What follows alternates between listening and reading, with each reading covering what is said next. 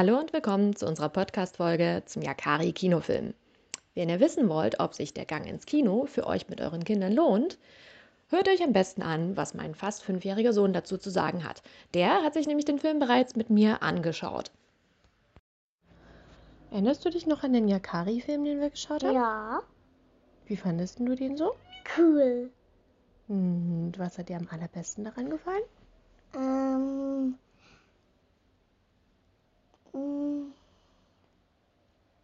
Ende, wo dann so Pferde mit Menschen drauf durch sowas Rotes gelaufen sind. Hm. Und da gab es ja ganz viele Tiere drin, besondere Tiere. Welches fandest du am allercoolsten? Hund und Pferd. Wie hieß denn der Hund, weißt du es noch? Ähm, Knickohr. Würdest du so einen Hund auch mal nennen, wenn du einen hast? ja, Und würdest du den Film all deinen Freunden in der Kita empfehlen, ja, dass sie den gucken sollen? aber den gibt's doch nicht mehr. Den gibt's noch nicht. Der kommt erst ja raus. Aber dann kannst du ja allen sagen, dass sie den sich anschauen sollen, ne? Ja, So, und danach durfte ich sogar noch mit Patrick Bach sprechen. Das ist der Sprecher von Kleiner Dachs, Jakaris besten Freund. Was der zu erzählen hatte über den Film, das hört ihr jetzt. Äh, genau, also ich habe mich jetzt konkret ähm, unter den ähm, Sprechern, die mir angeboten wurden zum Interview für Sie entschieden, weil ähm, meine kleine Online-Recherche ergeben hat, dass Sie der einzige von diesen ähm, angebotenen Sprechern halt sind, ähm, der auch vorher schon mal für Yakari gesprochen hat, den kleinen Dachs, bei, bei der Serie, oder? Genau, also eigentlich sind- ist es ja, eigentlich ist es so genau. Normalerweise, also ich bin ja, mache ja nebenbei sehr viel Synchron, schon Anfang der 90er habe ich damit angefangen Mhm. Und ähm, habe halt damals mit dem Start in Deutschland eben den kleinen Dachs damals die Rolle sozusagen die Sprechrolle übernommen Mhm. und äh, das in der Regel, sage ich mal, wenn jetzt aus einer Serie ein Kinofilm wird, in diesem Fall, dann äh, wird da auch nichts umbesetzt. Also es sei denn, derjenige weigert sich oder Mhm. ist krank oder geht nicht. Und äh, in diesem Fall kam eben so mit Hans Siegel und mit dem einen oder anderen prominenten Schauspieler noch äh, so ein paar Rollen dazu, aber die, die Hauptcharaktere, Ja. soweit ich weiß, sind auch alle die gleichen geblieben. ja. Das ergibt auch Sinn, weil alles andere wäre Blödsinn. Dann kommen die Genau. Leute und sagen, "Hö, der hat ja eine andere Stimme, das ist ja doof. ja. Also insofern äh, ist das äh, ist das auch alles gut so. Also Sie sprechen jetzt quasi auch ähm, in, in den Hörspielen äh, auch einen kleinen Dachs, oder? Genau, die, die Hörspiele sind Ja. ja. im Prinzip eine direkte Adaption zu den zu der Serie. Die haben Ah. wir ja nicht neu besprochen. Ja. Die werden dann, also die, die ich sag mal, diese diese O-Ton-Hörspiele von Kinofilmen und und Serien Mhm. sind in der Regel im Prinzip äh, die Serie an sich mit einem Erzähler, der Ja. eben das erklärt, was man auf dem Hörspiel normalerweise Genau, äh, in genau. der Serie normalerweise nicht sieht. Ja, ne, So, wir- das habe ich mache ich ja auch hin und wieder auch als Erzähler. Also deswegen, äh, da haben wir gar nicht mehr gemacht, sondern wir, die sind einfach direkt, also praktisch von der Serie ins Hörspiel sozusagen adaptiert worden. Okay, ja, das ist mir aufgefallen. Wir hören die gerade immer zum Einschlafen und da ist dann immer ähm, Yakari, wie äh, er, beziehungsweise ist ja eine weibliche Sprecherin an der Stelle, dann sie beschreibt irgendwie, dann habe ich dies und das und jenes getan, aber ansonsten ist das schon irgendwie alles so ein Gesamtbild bei Film, Serie und Hörspiel. Irgendwie, das ist ja für die Kinder dann auch einfacher, ne? Genau. Ja, dann jetzt einfach mal konkret ähm, zu dem Kinofilm Yakari. Können Sie einfach mal kurz beschreiben, worum es in dem Film geht? Ja, im Grunde genommen ist es die, die, die Anfangsgeschichte von Yakari, äh, der in, sa- in seinem Indianerstamm äh, natürlich äh, seinem, ja, ich sage jetzt mal, seiner, seines Charakters äh, neugierig und, und äh, interessiert an der Natur, an allem ist und äh, unbedingt ein Pferd haben möchte, natürlich auf kleiner Donner trifft, also auf sein, sein, auf sein äh, ähm, Indianerpferd, wo alle, alle im Prinzip sagen, jo, das wirst du nicht, den wirst du nicht einfangen können und und und, was er am Ende natürlich tut. Und ähm, ja, und man begleitet ihn sozusagen auf seiner ersten Reise äh, mit seinen Freunden, also auch mit kleiner Dachs, mit Regenbogen. Ähm, er trifft auf sein Totemtier, Mhm. den äh, großer Adler, äh, der ihm eben auch die Gabe verleiht, mit Tieren zu sprechen. Und dann startet Yakari sozusagen in sein Abenteuerleben, äh, in seine erste, ja, Mhm. in seine, auf seine erste Reise im Prinzip und erlebt halt äh, seine ersten Abenteuer. Ja, ähm, inwiefern hebt sich denn diese Anfangsgeschichte jetzt im Film von der, die wir schon aus Serie und Hörspiel kennen, ab? Also ist da, sind da jetzt wesentliche Unterschiede oder ist einfach Also ich nur. muss dazu, Hm? ich muss dazu sagen, ich habe den Film noch gar nicht, ich, wir haben den ja gar nicht gesehen. Also ich Oh. habe gesehen nur meine. Ja, ja, deswegen sind Sie mir voraus. Ähm, ähm, das, ich bin äh, beim Synchron ist es so, sie kriegen den Film ja nicht vorher zur Ansicht. Mhm. Also das kann man vielleicht im Zweifel verlangen, aber das brauchen wir auch nicht. Ähm, und man spricht natürlich nur seine Rolle. Meine Rolle war natürlich jetzt gemessen an dem Gesamtfilm ähm, jetzt nicht, hat jetzt nicht den wahnsinnige Gewichtung. Mhm. Und insofern bin ich, äh, weiß ich natürlich, um was es ungefähr geht, aber wie die exakten Geschichte da verläuft und was passiert, weiß ich selber gar nicht. Da sind sie mir tatsächlich voraus. Okay. Ähm, ähm, aber im Grunde genommen ist es eben so ein bisschen die Vorgeschichte, ne? Das, mhm. also das Prequel sozusagen ähm, der Serie, die ja dann schon, also am Anfang, ich weiß, ich muss ganz ehrlich gesagt gestehen, ich weiß auch gar nicht mehr, wie die erste Folge der Serie war, mhm. ob das da gestartet ist oder nicht.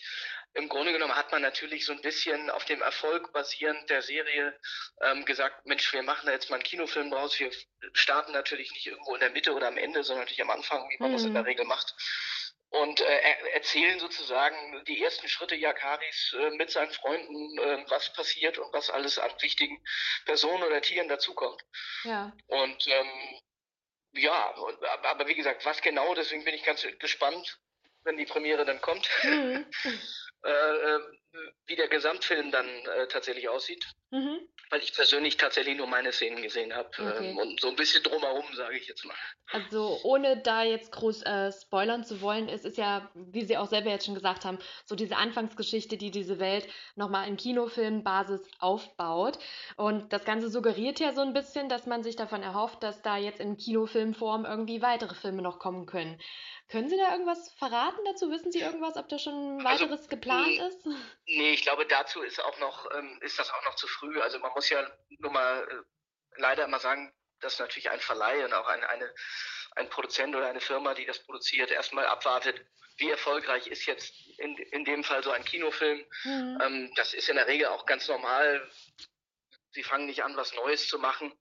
Äh, äh, ohne zu wissen, ob das alte funktioniert hat. Mhm. Ähm, dazu kommt natürlich, dass Animations- bzw. Ähm, Zeichentrick natürlich einen relativ großen und langen Vorlauf hat. Also mhm. zu ja. drehen ist schneller und einfacher tatsächlich, auch wenn man es nicht glaubt, als zu sagen, wir zeichnen jetzt mal irgendwie eine neue Serie oder ein, ein Kinofilm. Also ich denke mal, wenn, dann wird das sicherlich noch ein bisschen dauern. Und da wir ja leider auch in Corona-Zeiten das nicht einfacher haben, ja. ähm, äh, denke ich mal, behält man sich jetzt wahrscheinlich erstmal vor, mit einem Kinofilm zu starten und ähm, ja, ob es dann, ich würde mich natürlich freuen. Ich finde auch, wie gesagt, dieses ganze Projekt Yakari, diese Serie, wie sie gemacht hat, die Machart, ähm, die Botschaft im Prinzip ähm, in der heutigen Zeit der, ja, muss man fast sagen, lauten und kreischigen und bunten mhm. Zeichentrickserien irgendwie sehr schön. Mhm. Und würde mich freuen, wenn es weitergeht, äh, auch wenn irgendwann vielleicht auch mal wieder eine neue Staffel als Serie kommt, äh, weil so viele, ich glaube vier haben wir jetzt äh, gemessen äh, an der Zeit, die wir äh, die vergangen ist, ist das ja nicht viel. Andere, sag ich mal, haben in zwölf, in zehn Jahren oder weiß ich nicht, acht Staffeln oder das Doppelte. Mhm. Und da muss man halt mal gucken, aber dann die, das Serie kommt nun mal aus Frankreich, in, dort war sie nicht so erfolgreich und dann hat sich der Kika damals eingeschaltet und hat gesagt, Mensch, bei uns läuft die super, äh, können wir eine Kooperation machen. Mhm. Und dann haben die irgendeine Kooperation gefunden, sodass sozusagen die Franzosen eigentlich für uns ja Karim weitergemacht haben. ja, das ähm, ist doch schön. Mhm. Genau, und das ist aber natürlich immer dann so eine Sache, wenn, wenn eine Serie aus dem Ausland kommt, dann muss man, ne, wenn Game of Thrones aufhört, dann hören sie halt auf. Da kann man in mhm. Deutschland noch so viel schreien, die werden dann für uns nicht weitermachen. Und insofern äh, sind wir so ein bisschen abhängig natürlich von den Franzosen. Ja. Also, dass es jetzt auch von, von der Botschaft des Films so ein bisschen hatten. Ähm, ich finde gerade bei dem Film, das ist jetzt natürlich schwierig, wenn Sie den noch nicht im Ganzen gesehen haben, kommt für mich so ein bisschen die Botschaft äh, insgesamt raus, dass es halt einfach äh, wichtig ist, äh, dass äh, Beziehungen auf, einer, ähm, auf einem Konsens beruhen müssen, auf einem Einvernehmen Also hier ist das halt ganz äh, besonders am Beispiel der Tiere, dass Yakari halt irgendwie mit dem kleiner Donner, mit dem Pferd irgendwie diese, dieses Einvernehmen das ist eine Freundschaftsbeziehung und beide sind okay damit irgendwie finden muss. Ähm, also das kommt für mich so ein bisschen als die Botschaft des Films rüber, die ja auch für Kinder gerade so ein bisschen wichtig ist. Ähm, sehen Sie das auch so oder ähm, hatten Sie sich darüber noch nicht so Gedanken gemacht? Nee, nee, also ich sehe das schon so. Ich, und nicht nur in Bezug von Yakari auf Kleiner Donner, sondern ich, auch der kleine Dachs, der ja, sag ich jetzt mal, meine Rolle, mhm. der so ein hm. bisschen überheblich ist, äh, der immer irgendwie natürlich irgendwie Yakari äh, bewundert, mhm. weil Yakari in der Regel meistens äh, als Gewinner hervorgeht, ob das nun beim, beim Reiten, beim äh, Rennen der Pferde ist oder beim Bogenschießen. Ähm, er sieht natürlich, dass er eine Gabe hat, mit Tieren zu sprechen. Also dieses, ähm, ja, sich im Prinzip auch, auch mit der Natur, mit den Tieren und seinem, seinem, auch seinem gleichgesinnten Umfeld, äh, dass man, dass der Egoismus eher in den Hintergrund rücken mhm. sollte und man irgendwie in der Gemeinschaft auch stark ist, auch mit ja. dem Stamm, wenn es Probleme gibt, wenn der, weiß ich nicht, der, der Blizzard kommt und man gemeinsam irgendwie versucht, dieses, dieses Tippi und dieses Lager irgendwie, ich sag jetzt mal, irgendwie äh, zu schützen und, und eben auch äh, im Zweifel sich gegenseitig immer zu helfen, wenn der eine in einer Notsituation ist und Canyon festhängt äh, irgendwo auf, dass man eben äh, lernt, eben nicht immer nur auf sich zu schauen, sondern eben ähm, auf das Drumherum mhm, und das ja. eingebunden in die Natur mit den Tieren, äh, ähm, äh, das eben, ja, das ist so eine Aussage in der, auch in der Serie immer gewesen, die ich, die ich unheimlich schön fand und ja. die eben in den meisten anderen Serien, wo, was weiß ich, äh, keine Ahnung, wenn wir aus früheren Zeiten Tom und Jerry nehmen, die sich immer gegenseitig mit der Bratpfanne auf den Kopf hauen, ähm, dann sagt man, ja, das ist ganz lustig und aber es ist jetzt nicht wirklich eine Botschaft. Ja. Ne, und, oder oder sagen wir so, es, es führt bei den Kindern nicht dazu, sich Gedanken zu machen, wie gehe ich mit im Kindergarten mit meinen mit meinen Freunden um oder ähm, und deswegen ich trete jetzt eine, weiß ich nicht, eine Ameise tot oder so, weil ich das mhm. lustig finde oder so, dass man also schon irgendwie das Verhältnis Mensch und Tier und Natur äh, so aufzeigt, wie es eigentlich sein sollte. Ja, genau. Ja, ähm, dann äh, letzte Frage quasi. Wir sind an sich so eine Seite für Film- und Serientipps und da wollte ich einfach mal quasi in den Raum reinfragen. Was gucken Sie denn so privat an Serien und Filmen aktuell? Haben Sie da vielleicht irgendwas, was Sie der Welt empfehlen können oder möchten? Oh Gott, ich, ich habe ein sehr breites Spektrum. Also natürlich gehöre ich inzwischen auch zu den, zu den äh, Streaming-Guckern äh, mhm. ähm, und muss auch sagen, dass es da eine reichliche Auswahl eigentlich an allem gibt, was äh, also sämtliche Genres gibt, die, die, die man gerne hätte und die bedient werden. Ähm, oh Gott, was ist, also es gibt, wie gesagt, ja, natürlich auf Netflix gibt es einige Serien. Also ich fand zum Beispiel das, die Serie, die jetzt von Maria Schrader auch ausgezeichnet worden ist, im Emmy unorthodox, überhaupt mhm. nicht mein Thema, fand ich grandios, fand ich ganz toll, diese Miniserie. Ja. Ähm, ja, ich gehöre natürlich auch zu den Männern, die ich finde auch manchmal irgendwelche, also ob es nun irgendwie The Boys ist, äh, so Superhelden, die eigentlich nicht wirklich nett und freundlich sind. Das ist jetzt also interessant, so, dass das so eine Männersache für Sie ist, weil ich genau, finde die Serie auch großartig. Genau.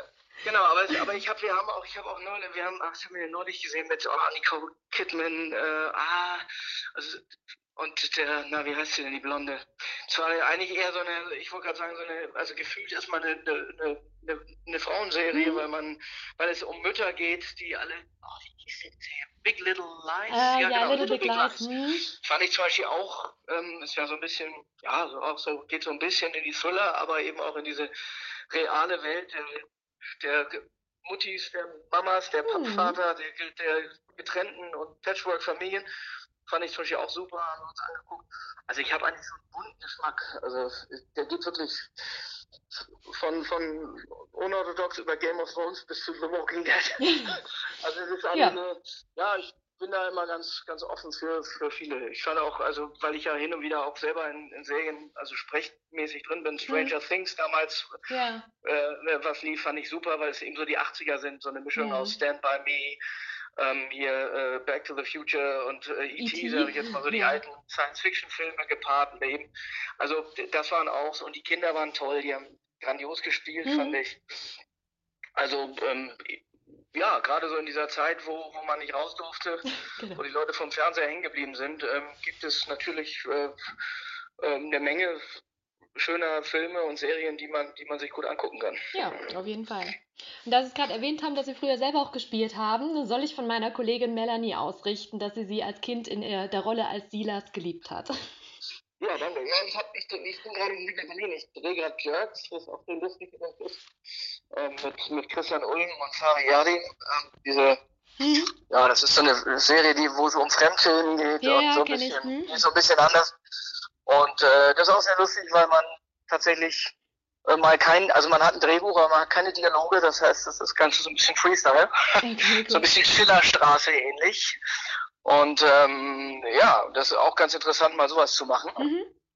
Also, nein, nein, also ich drehe auch immer wieder zwischendurch, ähm, aber eben Haupt, mein Hauptberufsanteil ist tatsächlich in den letzten Jahren synchron geworden. Mhm. Und auch Synchronregie und Hörbuch und Hörspiel und solche Sachen. Okay. Und insofern, ähm, ja, habe ich ein buntes Programm, wie man so schön sagt. Ja, und anscheinend auch genügend zu tun, auf jeden Fall. Absolut, ja, ja, nee, nee, also das, dadurch, dass natürlich ganz viel jetzt durch die durch die Streaming-Portale natürlich unheimlich viel und die Serien ja so, so ein bisschen der neue Kinofilm geworden sind. Ähm, die müssen ja nun alle synchronisiert werden.